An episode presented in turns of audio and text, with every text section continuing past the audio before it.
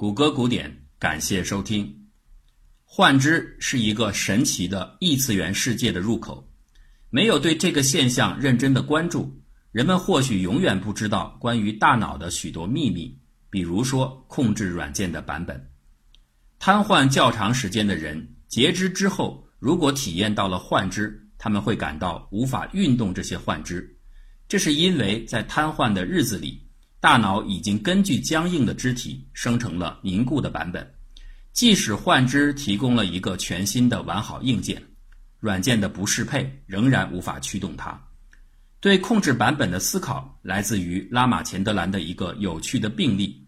这是一位二十五岁的印度女研究生，名叫米拉贝尔库玛。她的特殊之处在于，她是一个天生没有双臂的人，在她双臂的断面处。X 光扫描只能看到上臂的肱骨头和一些原始的指甲，里边根本没有桡骨和耻骨的痕迹。米拉贝尔个性爽快，他早就习惯了作为一个天生无上肢的人被人们关注甚至怜悯的环境，所以对于研究者的问询，他显得从容不迫。当拉玛钱德兰还在小心翼翼地琢磨措辞，以便在清晰地表达自己关心的问题的同时，又能避免对这位姑娘不礼貌时，米拉贝尔已经开始滔滔不绝地讲述。他熟练地用下巴脱去了假肢，露出残肢头，并且告诉拉玛钱德兰，他从小就是这样子，而且从童年开始，他就有生动的幻肢存在感。拉玛钱德兰还在犹豫，他必须非常谨慎地对待每一位受试者的描述，以便做出判断。这些描述是真的出自于大脑体验，还是仅为一种弗洛伊德式的幻想？这两者有的时候不好界定清楚，但又不得不加以区分。比如说，在汤姆实验中，他之所以让汤姆蒙上双眼后再去体验棉签接触的位置，就是为了避免视觉系统的干扰；而使用棉签却不用手掌或手指直接触摸。同样是为了尽可能的抑制激发幻想的可能。现在，米拉贝尔的讲述激起了拉玛钱德兰的浓厚兴趣。这个女孩说：“是的，我有幻肢。就在我们谈话时，他们正在做出各种手势。但是，医生，我要告诉你一件有趣的事儿：他们的尺寸并不正常。我的幻臂只有六到八英寸，所以我总会告诉那些为我制造假肢的师傅们。”要他们按照我幻肢的长度缩短产品，他们通常都会觉得为难，因为这实在太短了，配上去一定不美观。所以最后的结果就是取了一个折中。我的假肢比一般人的短，但又不会短的那么明显。另外，我的幻肢虽然可以运动，可以在说话时做出手势，但奇怪的是，当我走路时，它们却不会像正常的双臂那样摇摆。他们会软趴趴地耷拉在我的肩头，就像这个样子。说着，米拉贝尔用自己垂下不动的假肢做出演示。拉玛钱德兰几乎可以确信，米拉贝尔的讲述不太可能是心理暗示的结果，而是真实的体验陈述。道理很简单：如果是一种暗示下的自我臆想，他没有道理去营造出一个极不自然的小短胳膊来。至于幻肢在说话时候可以挥动，但走路时无法摆动，这个形式上的矛盾太正常了，因为这两种运动的大脑控制模式本就不一样。这儿有一个例子：有一次在面对一位轻度中风患者比尔马歇尔时，拉玛钱德兰给他讲了一个笑话。一座古代生物博物馆里，有一天来了一位专家，专家看到展厅中央摆着一副巨大的霸王龙骨骼化石。就询问讲解员说：“这只恐龙化石距今有多少年？”六千五百万零三年。讲解员回答。专家对这个奇怪的答案大惑不解：“为什么还要零三年呢？”讲解员振振有词地说：“因为我进来工作的第一天，他们就告诉我这只恐龙有六千五百万年。现在我已经在这儿工作满三年了。”比尔听到这里，哈哈大笑，不能自已。这个笑话利用的是所谓正确性错配悖论，里面的包袱依靠一个简单的加法运算来抖开。很显然，比尔完全听得懂这里的数字关系，但是接下来当拉玛钱德兰要他做一些简单的加减法运算时，比尔却遇到了麻烦。一百减七是多少？一百减七，嗯，这个可能是九十六。十七减三呢？十七减三十二吧。你知道我对这些不太擅长，我们还是做点别的吧。那么你告诉我，一百零一和九十七哪一个更大？一百零一大，因为它的位数更多。由于中风，比尔已经失去了计算能力，但与此同时，对于位数大小的评估，甚至大致估算的能力，都被他的大脑保留下来。这就是为什么他给出的一百减七的答案是九十六，而不是十六或者一千零一十六，因为那样相差太多了。以上的这种计算能力的区分，就和不同运动被不同大脑机制所掌控是一样的。双臂摆动的神经回路的建立依赖于视觉信息的反馈。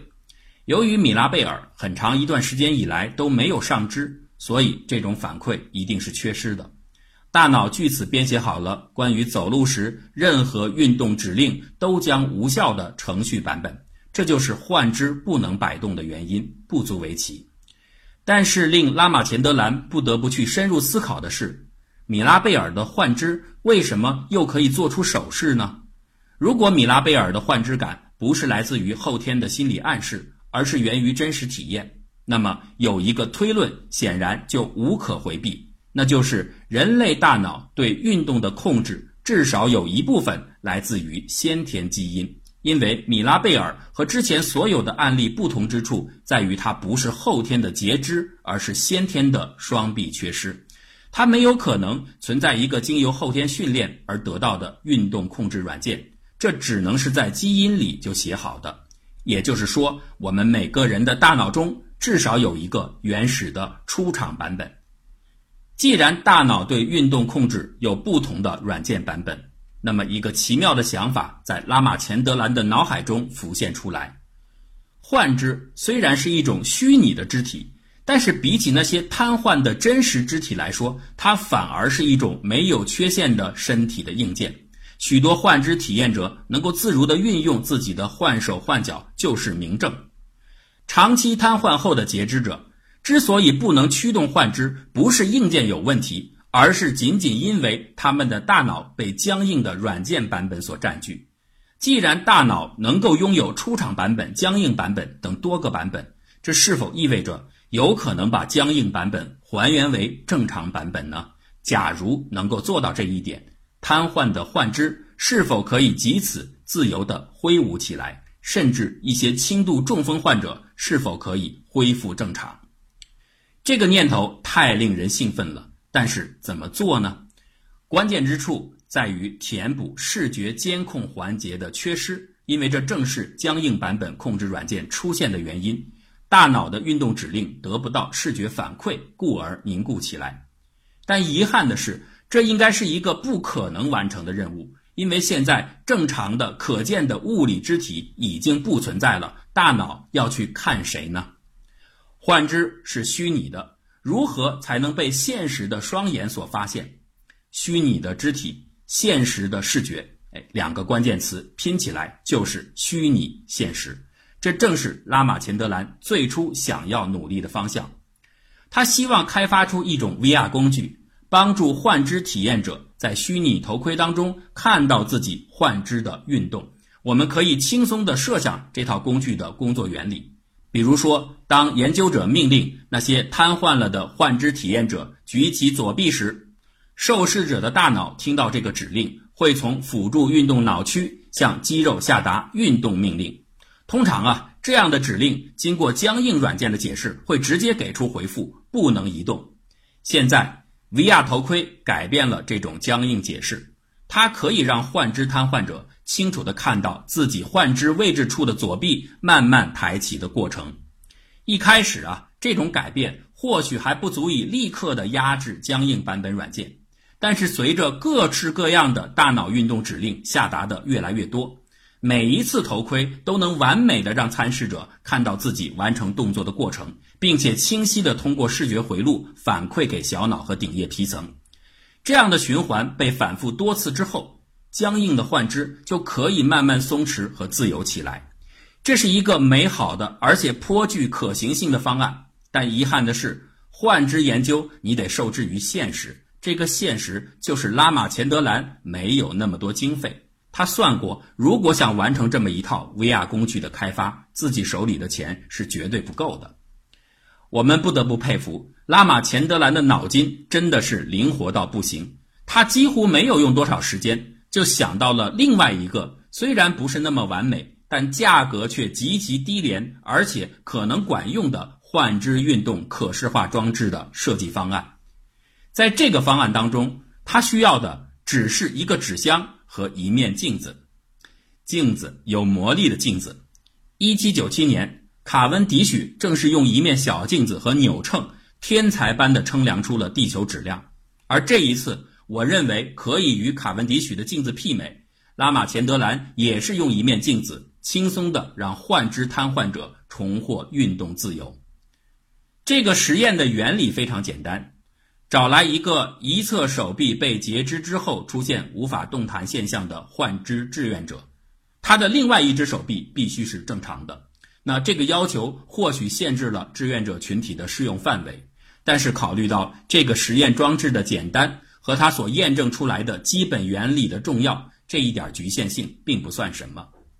在纸箱的一侧钻两个拳头大小的洞，刚好可以让测试者。把双手通过两洞深入到纸箱内，纸箱的中央垂直的放置一面镜子，把纸箱一格为二，反光的一面必须要对着正常手臂的一侧。比如说，如果志愿者的左臂是正常的，镜面就要向左；而与此同时，把双手伸入箱子里边的志愿者的身体不能完全坐正，他要稍微的偏向左侧。以便自己的双眼能够看到镜子反射出来的左臂的像。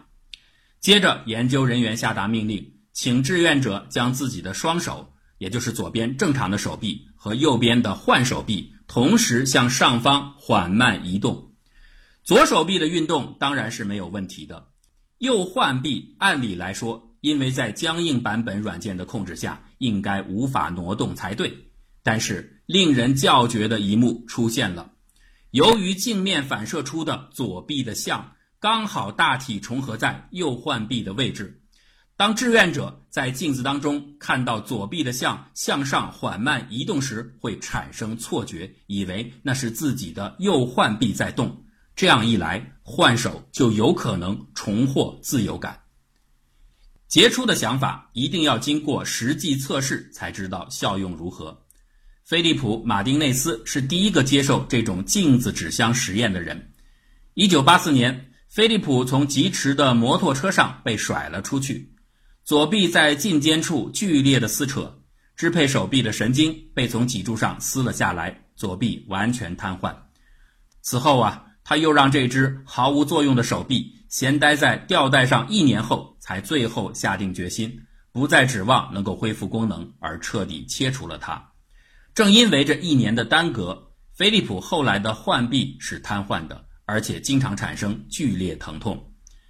菲利普从新闻当中听说了拉玛钱德兰对患肢开展实验，他找到拉玛钱德兰寻求帮助，希望能够解决他患肘、手腕和手指处不时传来的剧痛。拉玛钱德兰意识到这是一个非常典型的获得性瘫痪病例。也就是他的患肢因为此前大脑对僵硬废肢的获得性适应而无法运动，所以他立刻决定试一下自己刚刚发明的魔镜纸箱。拉玛钱德兰要求菲利普把包括左边患肢在内的两条手臂伸到纸箱内，两条胳膊要关于中间竖立的镜子大体对称，头微微的靠右偏，这样菲利普眼中看到的镜子里的像。其实是自己的右臂，但是感觉上那个镜子中的位置就是自己的左臂。接下来，拉玛钱德兰指示菲利普上下挪动自己的双臂，唯一要注意的是，两条胳膊必须完全同步的挪动，要向上都向上，要向下都向下，速度一样。这个同步性要求也不难理解，因为只有这样，镜子里的像才能起到欺骗作用。如果运动指令是左边的胳膊向上，右胳膊向下，那么反射的右胳膊一定是往下运动，这就不能欺骗大脑去认定它是自己的左胳膊。实验开始了。当菲利普通过镜子看到向上移动的手臂的时候，他喘了一口气，惊叫起来：“天哪！医生，真不敢相信，实在想不通，我的左臂又接通了，我好像回到了过去，多少年前的记忆又都涌回到我的头脑，我可以再动我胳膊了，我能感觉到自己的胳膊肘在动，手腕在动，他们又全都动了起来。”他激动得像个小孩，跳上跳下。拉玛钱德兰非常冷静。他回应菲利普说：“好的，菲利普，现在请你闭上眼睛。”双眼闭上后，菲利普立刻又变得极度失望。他说：“天哪，他们又僵住不动了。我能感觉到右手在动，但是幻肢不能动了。那么你再睁开眼睛。哦，他们又动起来了。到这里，一切都说明拉玛钱德兰的理论和他设计的镜箱是有效的。”当眼睛盯着镜子中的反射像时，由于幻肢位置和像的位置大体重合，视觉被欺骗了。僵硬版本的控制软件被暂时绕开，但是当眼睛闭上之后，控制软件又重新取得控制权。因此啊，完全可以设想，这样的视觉欺骗如果反复的出现，也许僵硬版本的软件就可能被新版本所替代。幻肢的运动机能就有可能永久性的恢复。拉玛钱德兰询问菲利普是否愿意把这个镜箱带回家去练习，他肯定的回答：“当然愿意。我对自己能够再度运用手臂非常的兴奋，哪怕只是一小会儿都行。”一个星期之后，拉玛钱德兰打电话询问进展情况，菲利普告诉他说：“很好玩，他每天都用镜箱练习十分钟。”这段时间里，他的幻肢可以随意运动，只是闭上眼睛后还是不行。再过了三个星期，菲利普居然主动找到了拉玛钱德兰，一见面就劈头盖脸的说了一句没头没脑的话：“医生，没有了，什么东西没有了？”不明就里的拉玛钱德兰还以为菲利普把镜箱弄丢了。我的幻臂没有了，你说什么？我的幻臂，它跟着我十年了。现在再也没有了，只有换手指和换手掌还停留在我的肩膀下面。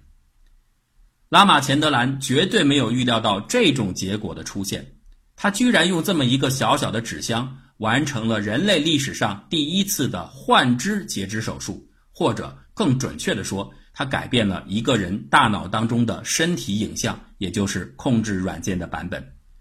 他很担心菲利普会对失去幻臂感到懊恼。结果，菲利普不仅没有生气，反而非常兴奋，因为这下子困扰了他十年之久的患臂疼痛彻底消失了。只是换手指的地方还有些问题。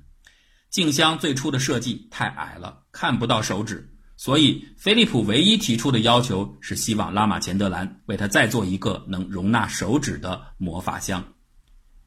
拉玛钱德兰同样非常的兴奋，但他需要分析菲利普的患臂。为什么没有像他原来预想的那样恢复自由的版本，而是直接消失了？想来想去啊，只有一种解释：这个实验进行过程当中，飞利浦的右顶叶会同时得到两种相互冲突的信号。视觉反馈神经告诉大脑，浣臂又能动了，但是浣臂缺乏真正的肌肉运动反馈，这反过来又在提示大脑，手臂根本不存在。在反复的这种矛盾的冲击下。最后的心智模型也许就采用了最简单的处理决策，彻底删除换手臂，以规避所有的问题，浣碧就此在大脑中消失，连带不见的还有那折磨人的疼痛。无疑啊，这是一个了不起的结果。然而，严谨的来说，现在还不能排除另外一种可能起作用的因素——安慰剂效应。要知道。菲利普已经饱受病痛折磨十年之久，他从新闻里找到了心目中的救星。从他第一次见到拉玛钱德兰医生时的兴奋表情就可以知道，他是怀着巨大的心理期望而来的。在这样的渴望下，使用镜箱取得的效果，究竟是这个装置真的在发挥作用，还是巨大的心理势能让它成为了神秘的魔法箱隐喻？这仍然是不确定的。大凡做神经科学和心理学研究的人，对于排除心理暗示的影响都非常的重视，因为人在痛觉方面和幻想方面太容易出现安慰剂效应了，所以拉玛钱德兰还需要进一步的测试。静香的下一位使用者是由于癌症截去肘上六英寸左臂的工程师罗伯特·汤森。截肢后，他也生动地感受到了幻肢存在，但这一点都不好玩，因为幻肢经常不由自主地用力紧握，紧到好像要用幻指甲掐进幻手的肉里，痛不可当。罗伯特无论如何调整意念，想让自己的手掌放松，都毫无效果。拉马钱德兰觉得这次正好可以用来排除安慰心理的存在。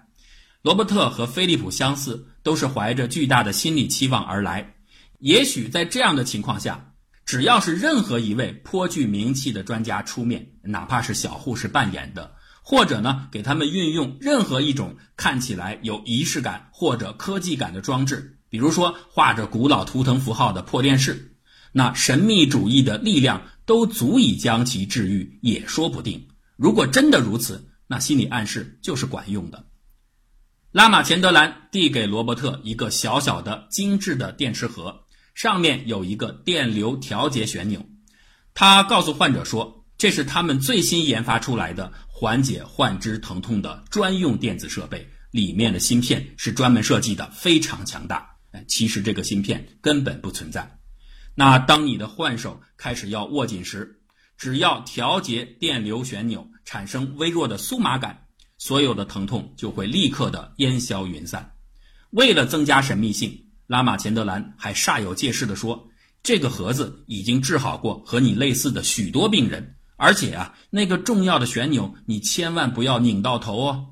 其实，即使拧到最大，那个产生的电流也弱到毫无影响。之所以这么说，只是为了故弄玄虚。易于接受心理暗示的人最吃这一套。大专家给的高科技产品。”如果静香的作用真的是来自于臣服神秘的这种心理，电子盒应该同样能够起作用。结果，拉玛钱德兰等来的却是罗伯特的怒吼：“这个破玩意儿一点用都没有！我把旋钮弄到最大也没有用。”哎，很明显，愤怒之下的罗伯特已经打破了医生嘱咐的规则，这就是典型的愤怒背叛。顺便说一句，如果这个玩意儿真的有效了，那么很多人不仅不会背叛，反而会把这些无聊的规则敬为天条。拉玛钱德兰并不着急，他要的就是这个结果。电池盒的无效刚好可以对比静香的有效。